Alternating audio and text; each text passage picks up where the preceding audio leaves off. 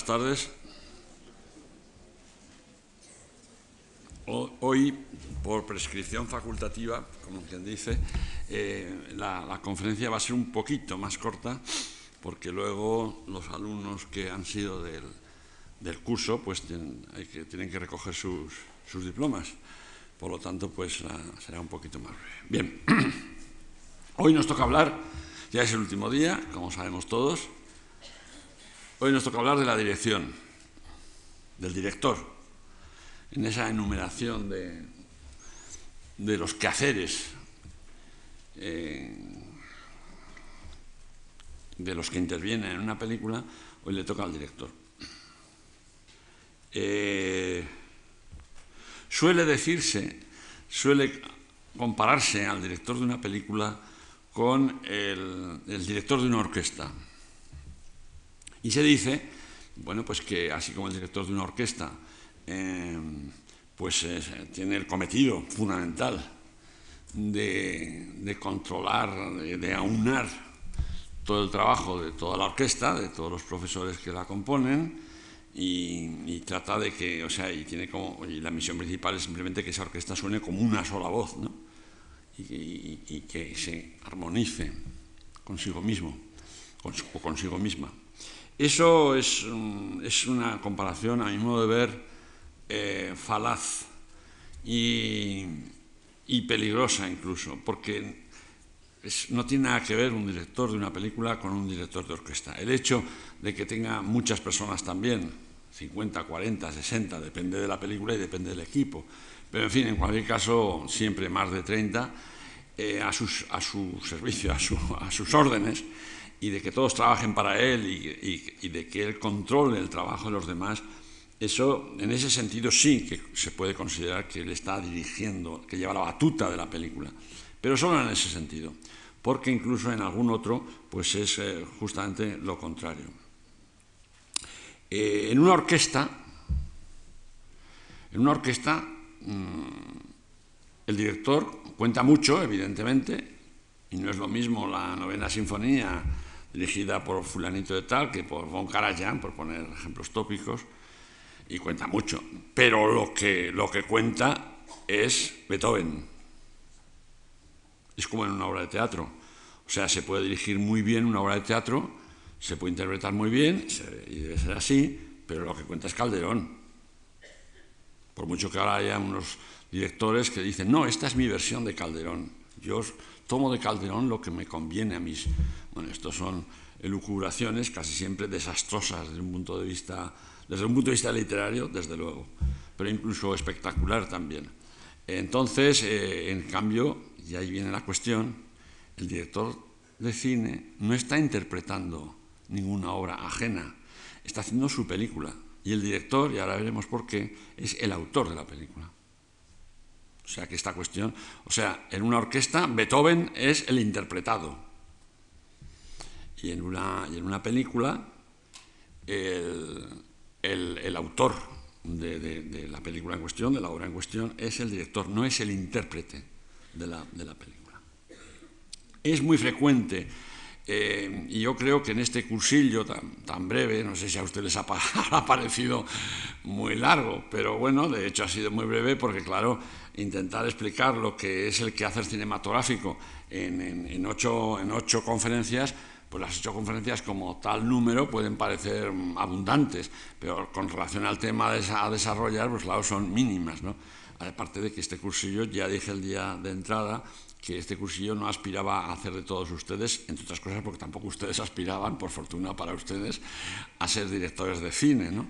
O sea, simplemente se trataba de proporcionar armas al espectador para que vea un poquito mejor el cine, para que al ver una película se deje llevar menos por la película fríamente y, trate de conocer cómo, sea, cómo está hecha, eh, qué es lo que hay detrás de aquel esfuerzo, etc. O sea, no se trata de ver, no se trata de ver el tema de un cuadro, de una pintura, y decir, pues este me gusta, pues este no me gusta, sino simplemente, o sea, simplemente no, sino de ver cómo está pintado, por qué es así el cuadro, a qué época pertenece, o sea, conocer el cuadro mientras lo estás presenciando o lo estás contemplando. Bueno, pues en, cine pasa igual. Entonces, el autor, si realmente el director de cine fuera, la palabra director es lo que a mi modo de ver confunde, porque realmente lo que le correspondería sería ser realizador. El hombre que realiza una imagen, naturalmente con la ayuda y con la colaboración de muchísima gente que aparece en la imagen y que, o que no aparece, pero que han contribuido a conformar la imagen, si el, autor de, si el, director de cine se llamara realizador, pues estaríamos más orientados. Al llamarse director, pues primero confunde con la, orquesta y también, y, también confunde la denominación francesa que es metteur en scène, primero porque se comparte con el teatro y son dos oficios muy distintos por lo menos, y no contradictorios muy distintos y porque además eh, Meteo en implica la puesta en escena. Y una puesta en escena no es exactamente lo que se hace con una película, con todos mis respetos para, para los franceses. Eh, el director, si, si, realmente el director fuera un director, o sea, Bon Karajan, por seguir con el mismo ejemplo, entonces tendríamos que encontrar al verdadero autor de una película puesto que el director no podría serlo. Entonces, ¿quién podría ser el autor de una película? Pues tendría que ser el guionista de la película.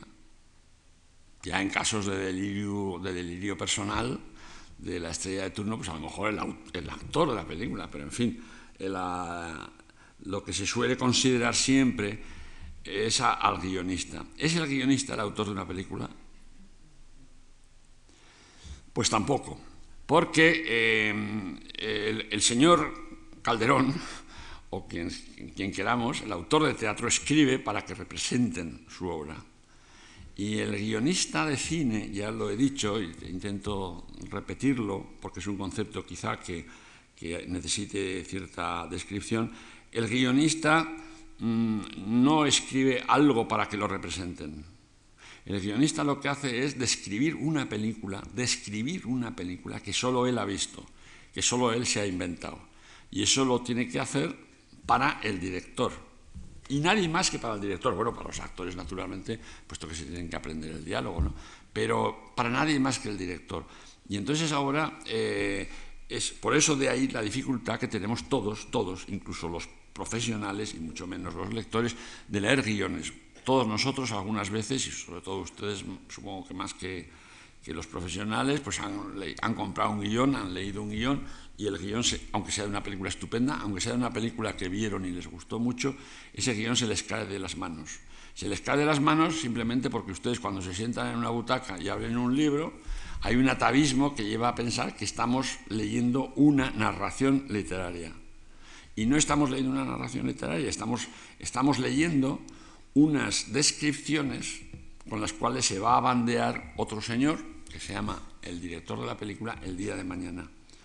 Pero la lectura de un guion, el guion no empieza ni acaba con la lectura. Es una frase que no sé si he dicho aquí ya en, alguna ocasión, pero que es muy expresiva, que eh, Godard decía que cuando él leía un guion y lo entendía perfectamente y lo disfrutaba, y vivía las emociones de los personajes o de la historia o el, tono sentimental. En una palabra, cuando disfrutaba con la lectura de un guion, decía, yo lo encuaderno y lo pongo en mi estantería con otras obras literarias, porque ya no necesita convertirse en, película. Ya en sí mismo ya es una obra literaria susceptible de ser leída, disfrutada, paladeada, etc. Bien, entonces, el guionista no es él. Por otra parte, si el guionista fuera el autor de la película, entonces veríamos que películas que tienen el mismo guion, mm, y se han rodado, y se han rodado muchas películas, prácticamente el mismo guion, los mismos personajes, la misma acción, etc. Entonces dan lugar a películas muy diferentes. O sea, El Ángel Azul, con Marlene Dietrich y dirigida por von Stenberg, en el año 30, pues tiene prácticamente, es la misma historia que la que hizo en los años 60 una actriz sueca que se llama May Britt, el director no me acuerdo quién era, o La Diligencia, que la, rodó John Ford, y al cabo de 40 años o de 30 y tantos la volvió a hacer, me parece, a Gordon Douglas, una nueva versión de La Diligencia, con el mismo guion, los mismos personajes y todo. y era una película inolvidable, maravillosa, La diligencia o El ángel azul, y los otros eran malos remedos, grotescos y películas absolutamente mm, del montón. O sea, no es que simplemente que el director fuera un mal intérprete de la obra, como en el caso del que se carga a, a, a Beethoven, era simplemente que la película era una película mala y no, no se parecía, a veces incluso tú ves una película que es un, un remake de otra anterior y entonces pues te tardas en descubrir realmente que es un remake, porque piensas que no te gusta, pero no llegas a la conclusión de que es la misma que una vez viste. O sea, el guion no es la, obra. ¿eh? El guion en su primera fase de, relato literario podría, podría ser un relato literario y por lo tanto tener autor. Como guion no, no tiene autor. Entonces el autor de la película es el que hace la película.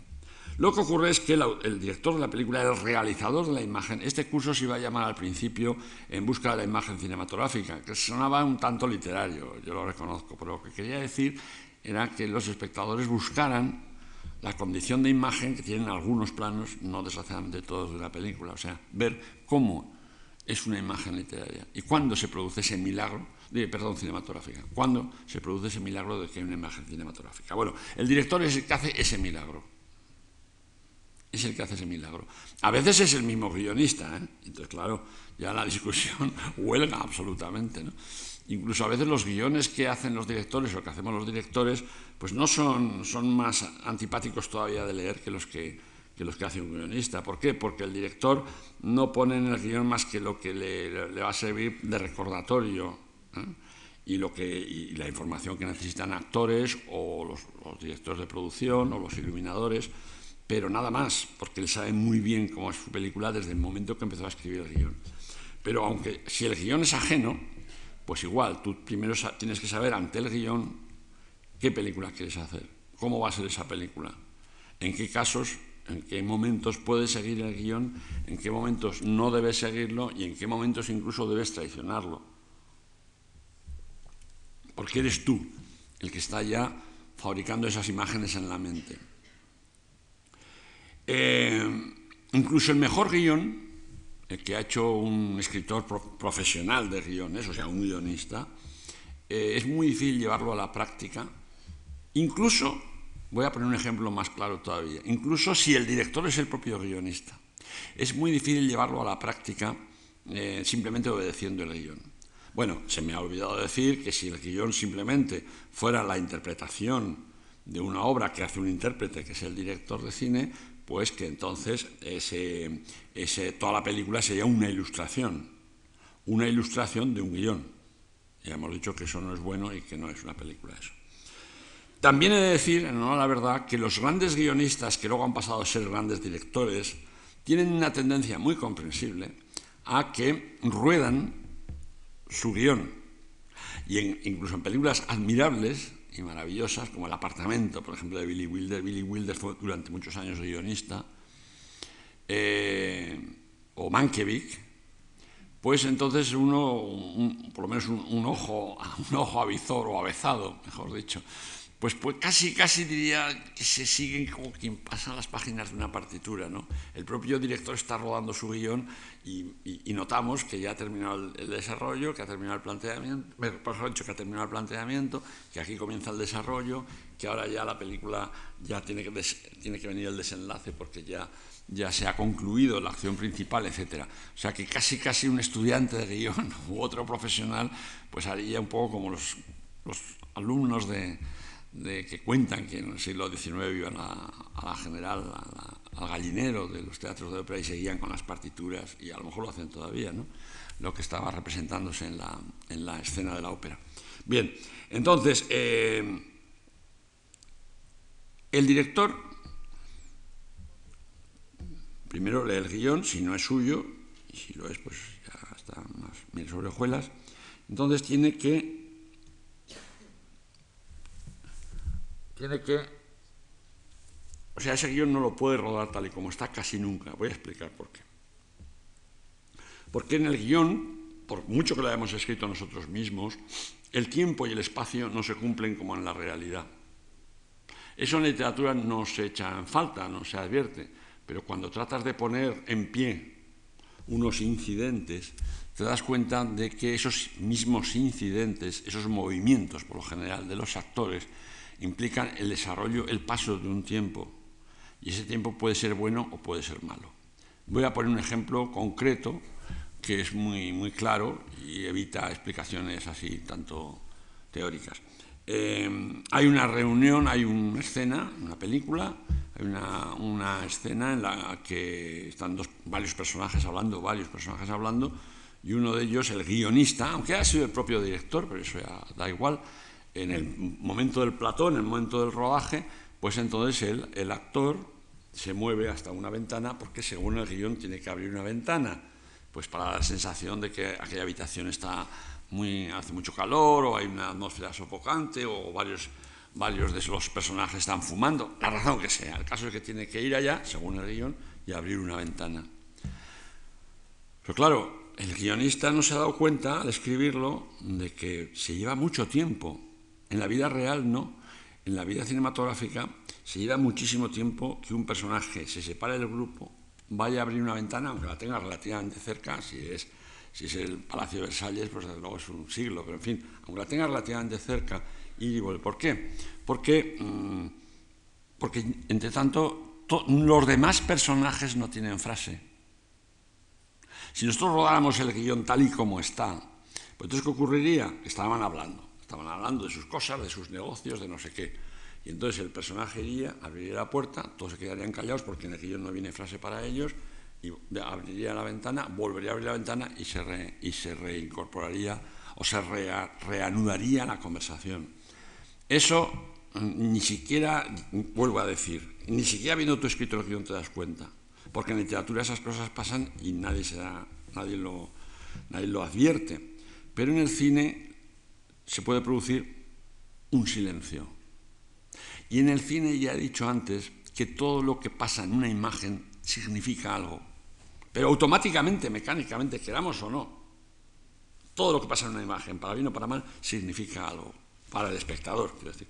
Entonces, si los personajes se quedan mudos por un momento, aunque sea un momento, el espectador no piensa, ni puede pensar además, que eso es simplemente porque ha ido uno de ellos a abrir una ventana. Piensa que es que hay una desconfianza general, que tiene algo, busca desesperadamente una explicación de esa imagen. La busca instintivamente. Si no la encuentra, pues aquello no le cuaja. Aquella imagen no le afecta, no, le, no la comprende. Y como siempre digo, que ocurra ese defecto una vez, bueno, pues puede pasar. Ahora, si resulta que el guion está mal escrito y luego está rodado conforme el guion está escrito, pues entonces eso se repetirá. Entonces, Primera, primera obligación del, director es visualizar aquel guion que se supone que ha visualizó en su momento el guionista, pero lo visualizó aquí. En el fondo, en el fondo, lo visualizó como suele hacer un novelista, no, más concreto más riguroso en ese sentido, pero en el fondo lo, lo, idealizó al imaginárselo. Pero al ponerlo en pie hay, unos, hay unas exigencias de tipo físico temporales, de espacio también, y entonces aquello no funciona. Entonces lo primero que tiene que hacer el director es visualizar ya ahora como director, visualizar esa imagen, cómo esa imagen puede dar la impresión que se quiere y que se busca, qué es lo que sobra o lo que falta, porque a veces, y aquí ahora tengo que contar yo una, una una anécdota personal, aunque no me gusta mucho. Yo en mi segunda película, pues el guionista de la película era el productor de la película. Y entonces, la verdad sea dicha es que venía muy poco al rodaje, porque lo peor que puede haber en un rodaje es que el guionista asista al rodaje, mmm, si no es el director, claro, porque siempre está vigilando su, su hora, y si es el productor, no digamos. Entonces, eran unos personajes que estaban en una, comisaría de policía y uno de ellos iba a abrir la ventana, es el ejemplo que he puesto, ¿no? Y claro, pues yo dije, no puede ser, hay que añadir algo, y añadimos unas frases de otro personaje, del mismo que abría la ventana, para rellenar ese hueco, porque si no ese hueco habría, habría representado algo para el espectador que no tenía por qué representar nada, y entonces eso era una falsedad. Bueno, añadimos una frase y otra. Entonces llegó el productor en ese momento, que era el guionista, y dijo, pero ¿qué está diciendo este actor? Este personaje, yo esto no lo he escrito. No lo has escrito porque el guion está mal escrito, porque tenías que haber pensado que esa acción física tardaba un tiempo en cumplirse y que entonces ahí faltaba diálogo o sobraba acción, que también puede ocurrir en cualquier caso el director, o añade el diálogo o simplemente elimina esa pequeña acción, por un ejemplo elemental, insisto, de ir y abrir la ventana. Entonces, el que controla el sentido de la imagen, la oportunidad de la imagen, los componentes de la imagen, eh, es el director. Bien que a partir de un guion, por supuesto, pero, mm, pero, pero in situ, en el lugar. El, director en el rodaje,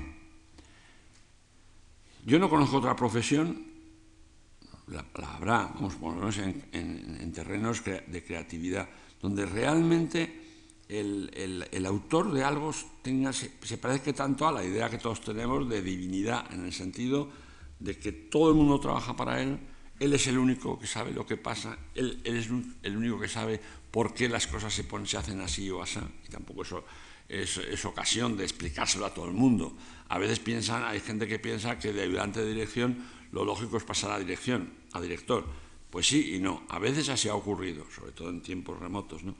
Pero no, no son, curiosamente, no son escalones sucesivos y lógicos siquiera, porque la ayudante de dirección está para otras cosas y tú no le puedes explicar a la ayudante de dirección constantemente a lo largo de todo el rodaje, en un momento sí, ¿por qué haces esto así? A veces llega la ayudante y te pregunta, oye, ¿y esto por qué lo haces así?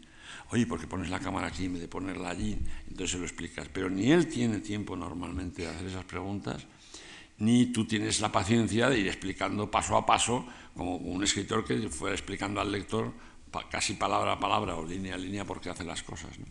Entonces, ¿qué ocurre? Que el director se siente Dios en el rodaje. La verdad, esa es la verdad. Y además, hombre, a quien le asuste o a quien le incomode o a quien le dé pereza, pues eso puede ser una sensación incómoda. Al que de verdad se considera un director, bueno, es maravilloso. O sea, es que decir, toda esta gente, todo este dinero, todo esto, depende de que yo digo, el vaso aquí o allá o no hay vaso. Bien, entonces, ¿pero eso qué, implica? Pues que implica que tú estás controlando la imagen constantemente, la, imagen que se está haciendo. Primero, tienes que ver hasta qué punto el guion te sirve en ese momento, cosa que ya está más o menos, más bien menos explicada, pero en fin, he puesto un pequeño ejemplo. Pero el aspecto, el aspecto del lugar. Ya dijimos también que Freud dice que cuando soñamos los personajes podemos ser nosotros mismos o no, pero que siempre el ámbito somos nosotros mismos. Bueno, pues una película es como un sueño. Entonces, ese ámbito no, tenemos que ser, no tiene que ser el director, tiene que ser el ámbito de la película, el tono de la película, el género de la película. Hay ámbitos, hay acciones que no caben en un ámbito porque ese ámbito es ajeno a la película. Entonces tú has ido, a verlo, has ido fríamente a ver las localizaciones, Has, has visto el decorado cuando lo han construido, primero lo viste en bocetos, le has dado el visto bueno, has ido a ver el lugar, eh, o has visto el decorado del día de antes o dos días antes, y le has dado también el visto bueno y estás más o menos de acuerdo, incluso has hecho tus dibujitos, poniendo la escalera a la, derecha y luego la ventana a la izquierda, ese tipo de cosas. ¿no? Llegas allá y entras en el, en el plató, en el lugar de rodaje, con la luz puesta, y dices, madre mía, pero si esto no es, esto no es el sitio.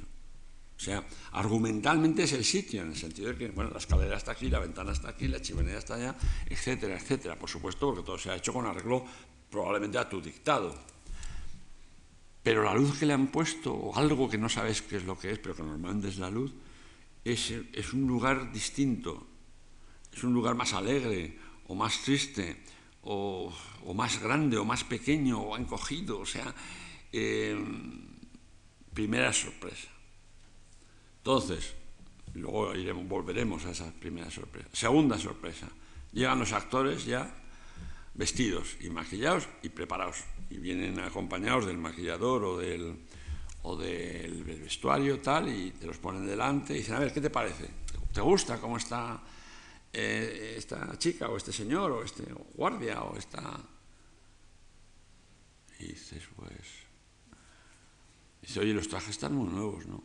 No, los hemos lavado este, estos uniformes me he pasado una semana lavándolos cada día cuando volví a casa, precisamente para bajarlos y tal. Bueno, pues entonces, ¿qué pasa? O sea, mm, no, hay una dificultad ahí. Pero bueno, la aceptas y entonces empieza el ensayo. Se supone que es el primer día de rodaje, porque claro, o el primer día en el que aparece un actor nuevo en la historia. Y abre la boca y se iba.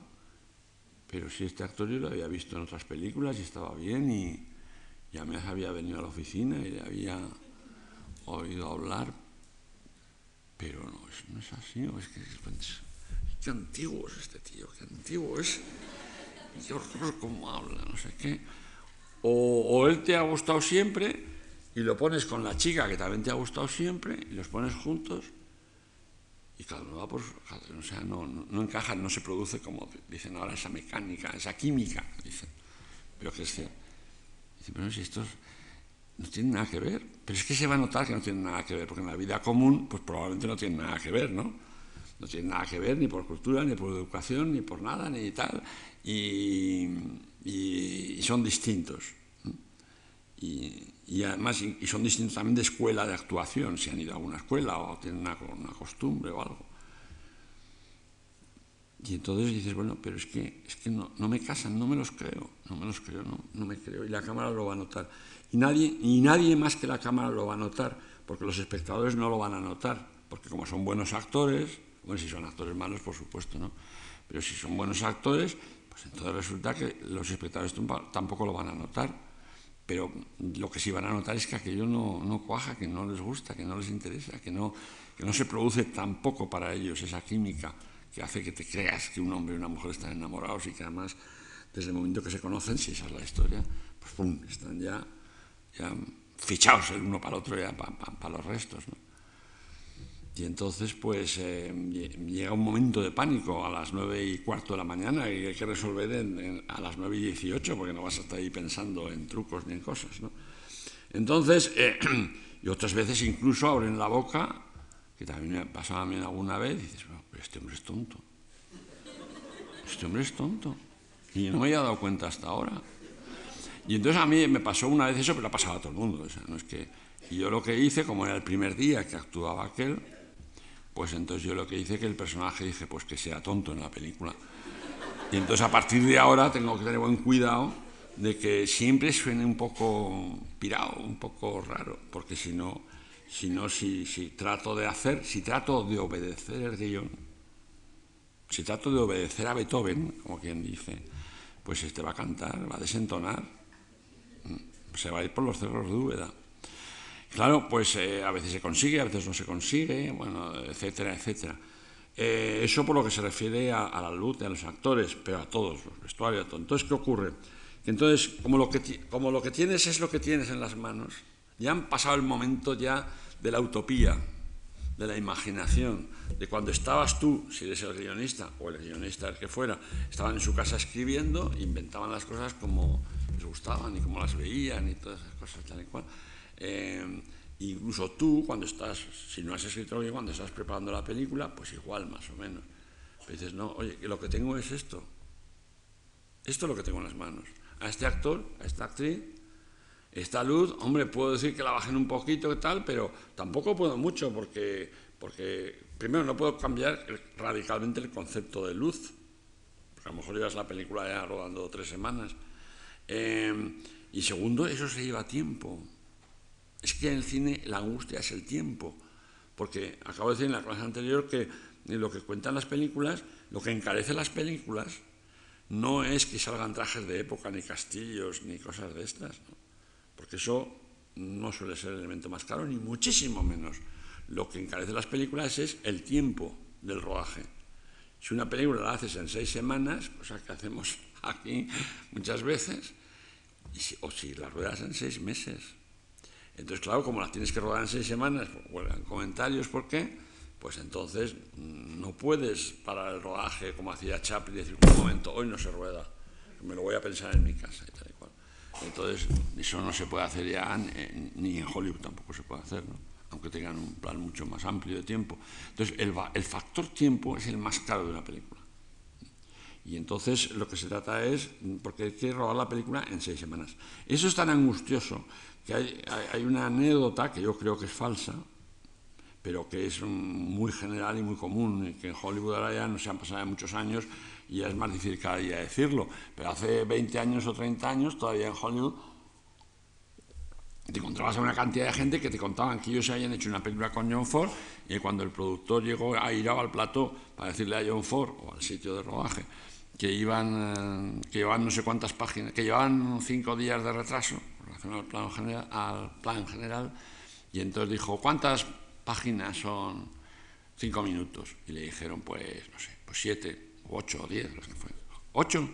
Una, dos, tres, cuatro, las arrancó y dijo ya estoy al día.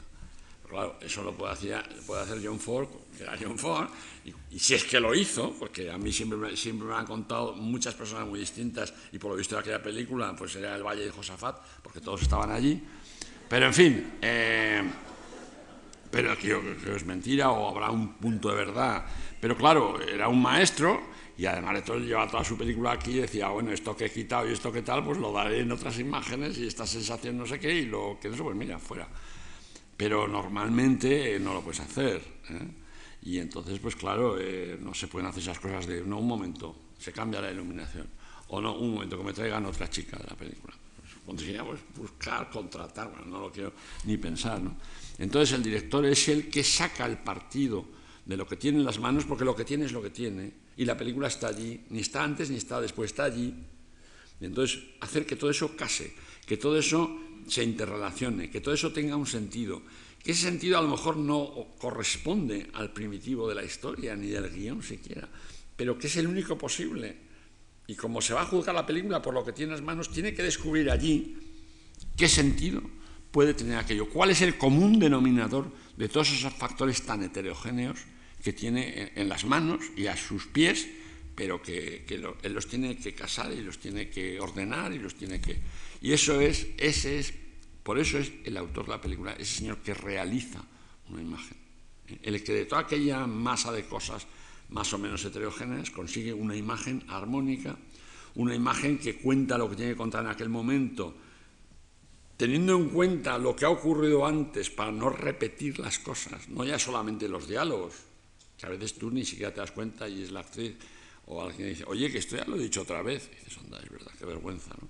y entonces lo quitas. No, pero no solamente eso, sino el tono de las imágenes, eh, los, encuadres, tal. Y sobre todo, además, ten en cuenta que una película no se rueda en orden cronológico, por razones de producción. Sería un disparate, yo no creo que esto no hace falta explicarlo, pero lo voy a decir brevemente, sería un disparate tremendo el decir, bueno, aquí rodamos la escena de la clase y mañana rodamos en el hospital de no sé dónde y pasado no sé dónde y dentro de tres semanas y media volvemos aquí porque otra escena en la clase, que tal, pues eso sería, pues bueno, otra vez, otra, pues entonces lo que se hace es que todas las escenas que ocurren en la clase, pues se rodan seguidas, aunque una sea la, una, una pertenezca a la secuencia 2 y la otra pertenezca a la secuencia 14, o que uno sea el plano 2 de la película o el 725. Entonces el director es el que, el que está administrando los poderes que tiene y combinándolos.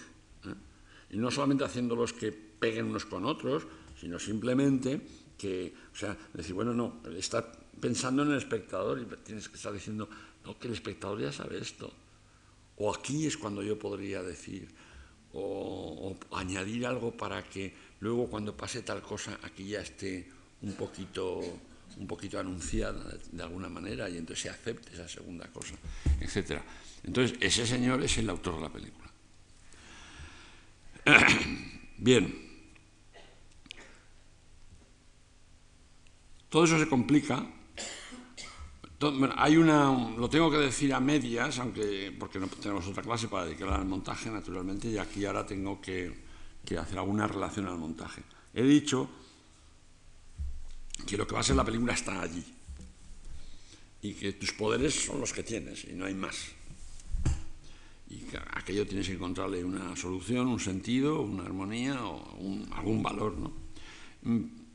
Queda una etapa en la película a la que no nos vamos a poder referir en detalle, aunque es esencial en una película, que es el montaje de la película. Entonces, me salgo un momento del trabajo del director para el montaje simplemente, como sabemos nosotros todos, es simplemente cortar las imágenes, ordenar las imágenes y pegarlas, hablando de una manera elemental. Pero claro, el montaje es primero una gran ocasión, la última ocasión, esa sí que es la última ocasión de, corregir errores. Tú no te habías dado cuenta de que la chica bizqueaba, es un ejemplo también elemental, porque no te das cuenta a veces, aunque pasa lo contrario, porque bizquean en la imagen, pero no bizquean en, en la realidad. Hay personas que, que, luego en la imagen te das cuenta de que, no, de que miran mal, de que tal. Entonces todas esas cosas se pueden arreglar en el montaje, ¿no? Se pueden arreglar en montaje en el sentido de decir, bueno, pues no, no, no, no es posible, este personaje no es posible porque es que en cuanto se mueva la ojo, como cuando mueve se le va el ojo, lo que sea. Entonces es una ocasión de mejorar, o sea, de, corregir errores, mm, por supuesto, pero sobre todo lo que es es una ocasión de expresivizar tu propio trabajo más aún.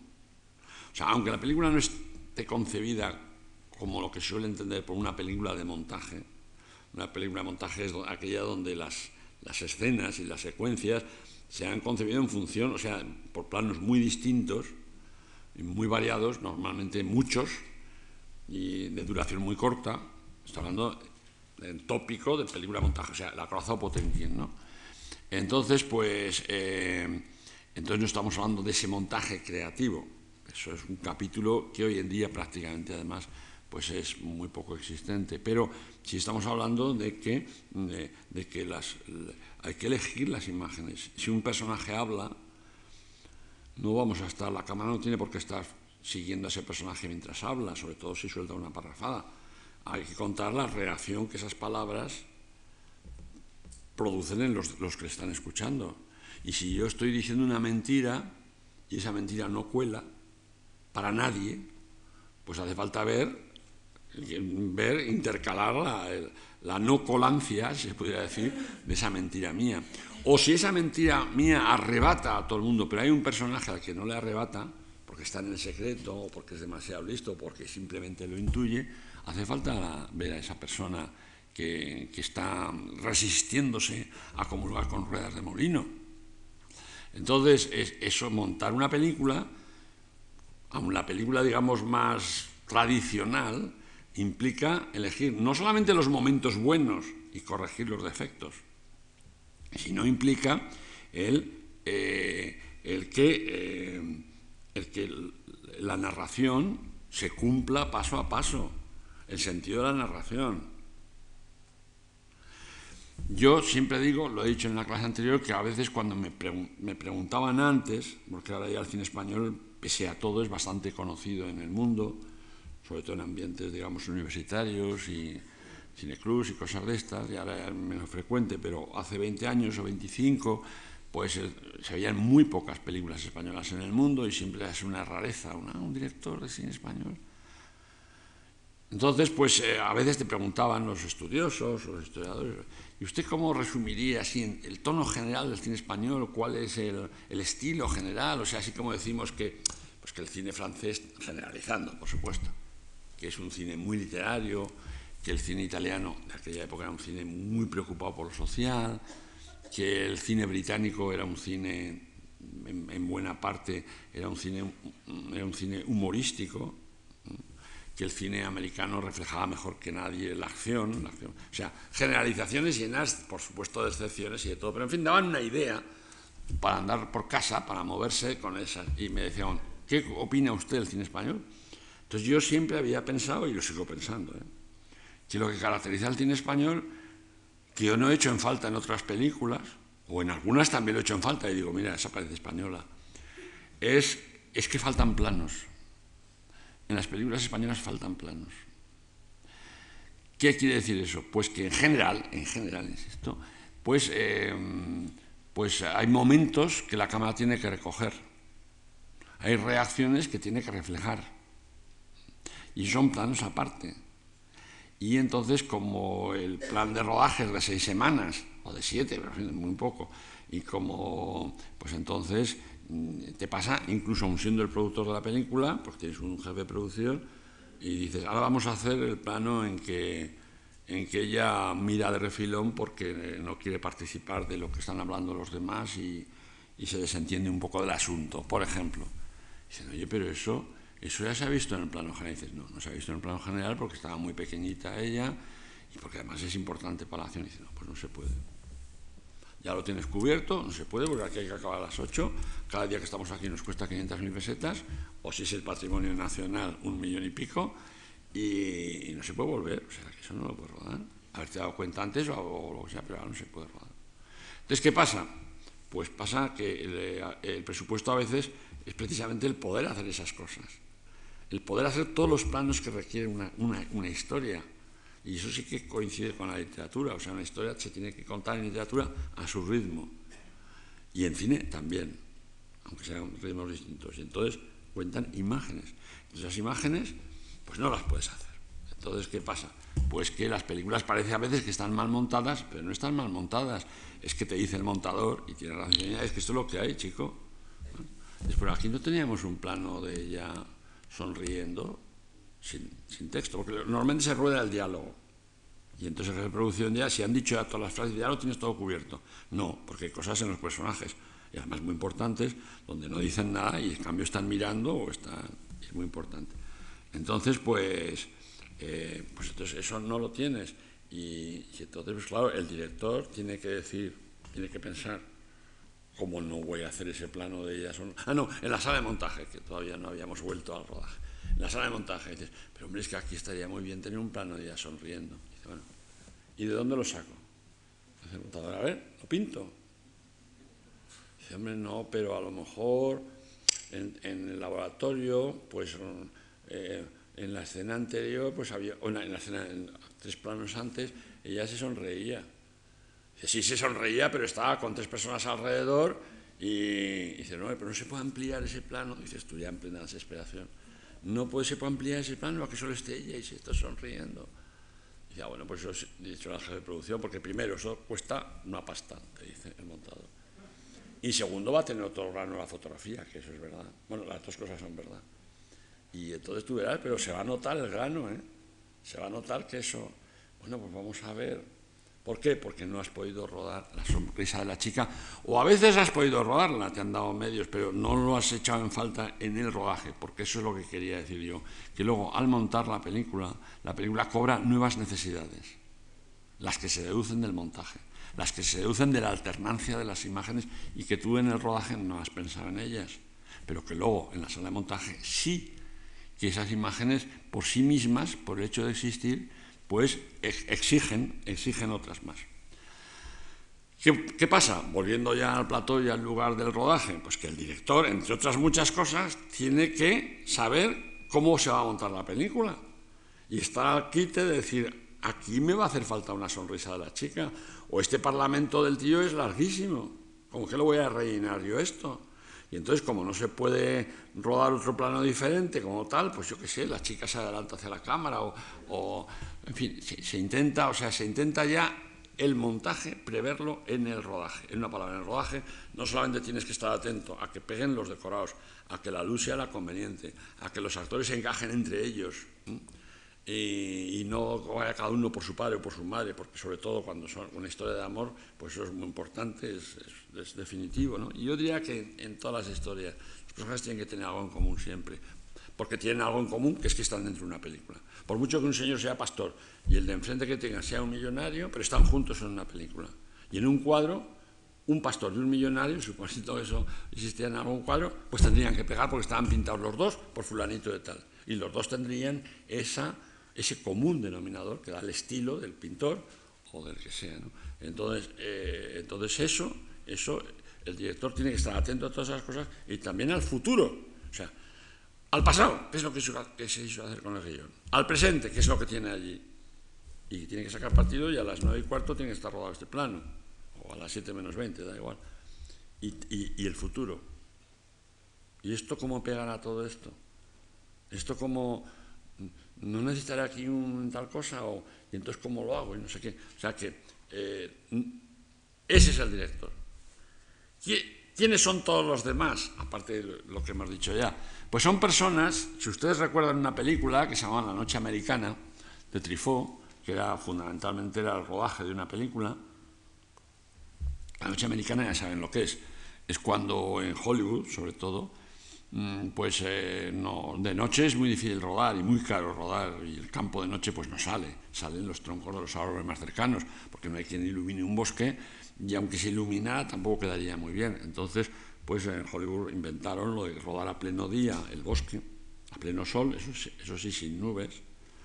Y, y entonces, pues, y, o sea, eh, rodarlo de noche, pero de, día, pero con un filtro. De tal manera que con todo el filtro, un filtro oscuro, entonces parecía que era noche de luna. Y entonces siempre se decía en broma que en las películas norteamericanas las noches siempre eran de luna, o sea, una luna continua, porque dentro de una ciudad sí se puede iluminar una esquina, una calle, no sé qué, pero también requiere hacer cosas especiales, como por ejemplo mojar los suelos. Si ustedes se fijan en las películas de noche, siempre los suelos están mojados. Aunque ocurra en Bagdad, la película, por poner un ejemplo ¿no? Quiero decir que, ¿por qué? Porque el asfalto mojado, pues tiene, tiene una, o sea, tiene, se ve algo, se ve algo, algo brilla, algo se mueve, algo existe allí, ¿no? Y un bosque, pues, pues es muy difícil de iluminar, como he dicho ya. Bueno, pues entonces, el, el director eh, me, he perdido ya explicando esto de las iluminaciones. La noche, ah, sí, en la noche americana, gracias. En la noche americana, que se llamaba así la película porque era un título poético de, aquel, de aquella gente que era un director, un director de cine, etcétera, pues entonces eh, eh, contaba algo, entre otras muchas cosas, todo era deducciones realistas de los rodajes, ¿no? La actriz que no recuerda los textos, y se los tienen que poner por las paredes, pero al mismo tiempo es corta de vista y no los puede leer, bueno, esas cosas que pasaban en la película. Pero una de las cosas que pasaban es que todo el mundo, durante todo, a lo largo de toda la película, de la película que tú estabas viendo y de la película que estaban rodando los personajes, pues se acercaba para preguntarle cosas al director. ¿Y este jarrón cómo va? Y no sé qué. Y esas cortinas son bonitas. ¿Y, ¿qué, le parece a usted este? ¿Cómo prefiere que vaya ya? ¿Con delantal o sin delantal? Claro, es agotador. Pero eso pasa en la realidad y es agotador.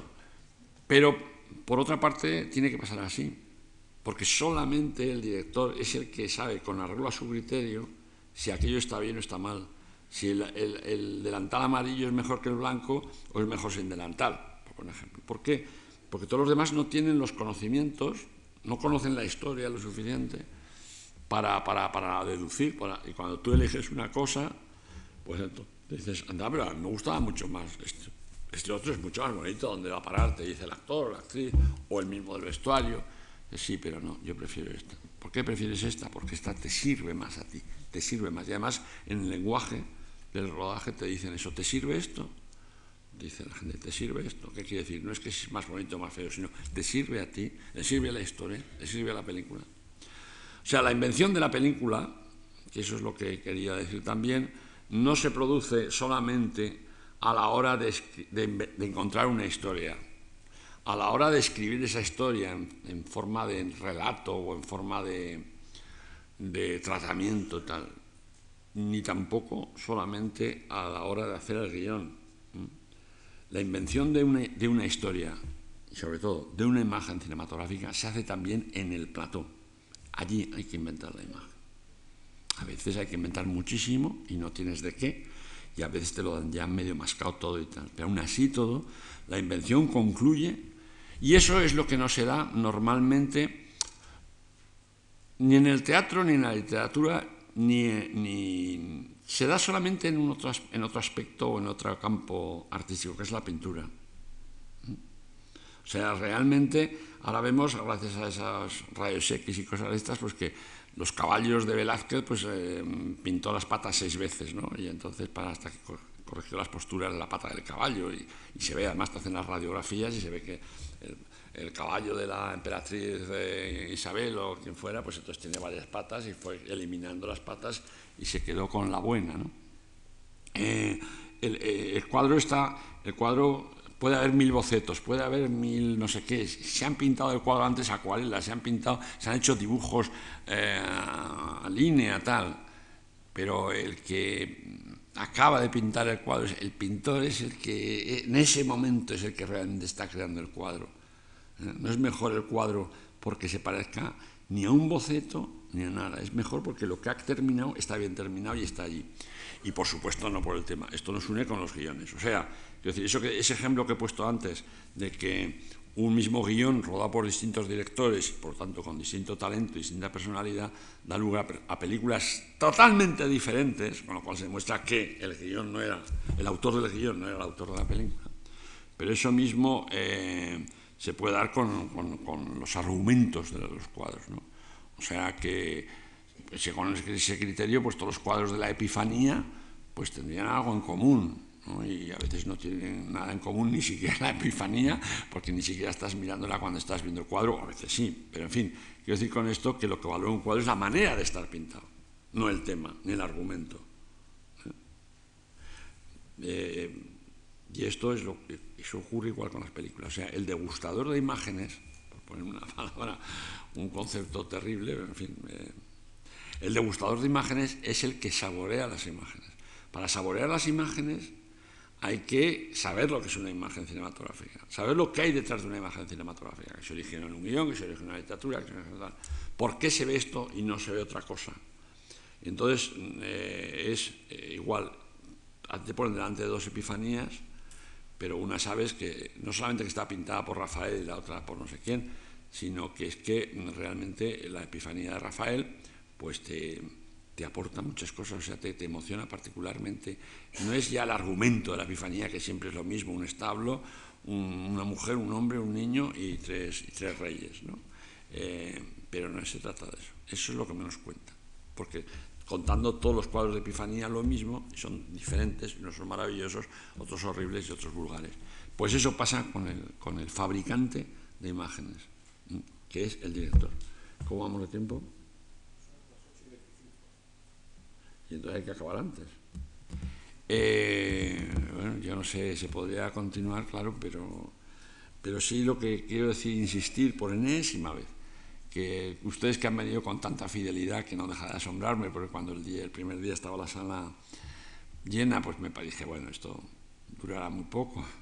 Cuando el segundo día hacía mucho frío y seguía vino, mucha gente, etcétera, etcétera, pues entonces, eh, aparte de agradecerlo, pero aparte de eso, lo que sí quiero decir es que el afán, o sea, la razón de ser de este curso, o cursillo, o, ciclo, vamos a llamarlo, eh, era tratar de decirles a ustedes o de enseñarles a ustedes, de mostrarles a ustedes que, que, las, que las películas no solamente se miran, se ven, que las imágenes es algo donde estás bebiendo.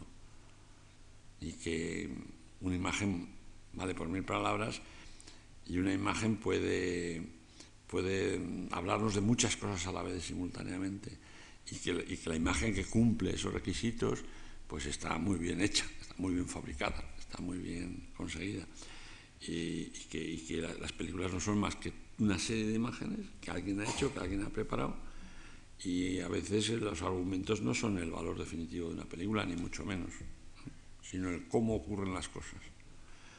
Y nada más. Eh, que habría que tenía que añadir algo. Bueno, pues ahora que se queden los señores eh, que van a recibir ese diploma y se les lo entregaremos. Y gracias otra vez.